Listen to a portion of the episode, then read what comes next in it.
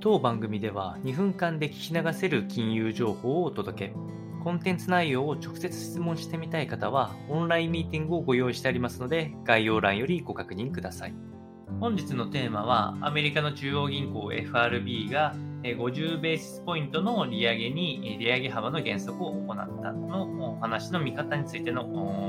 話となってまいりまして、えーと、こちらは予定通り12月の13日、14日で開催された FOMC にて、えー、利上げ幅を減少させる前回が75ベーシスポイントから50ベーシスポイントと減速させたことを、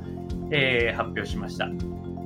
そして、ロシア・ウクライナ戦争に基づく物価上昇圧力っていうのを一因として、まだまだ世界経済に重しが乗っている状況、物価高になっていく可能性があるという見方をしておりますので、まあ、急速に利上げの停止であったりとか利下げに入ることはないというふうに考えられるというのがコメントとして出てきました。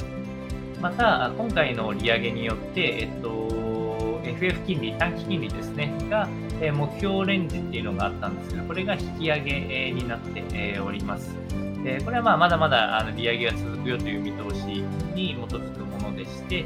で今後に関しては基本的にはインフレ率というものが持続的な形で2%へ低下していくことを確信するまで利下げは行わないというコメントがま出てきております。ですので、物価安定っていうのをま最優先として、えー、まあ、それが起きるまではなるべく金利は高い状態で、えー、一気にこう経費の悪化をするっていうのを防ぐっていうのを目標とするということになってきております。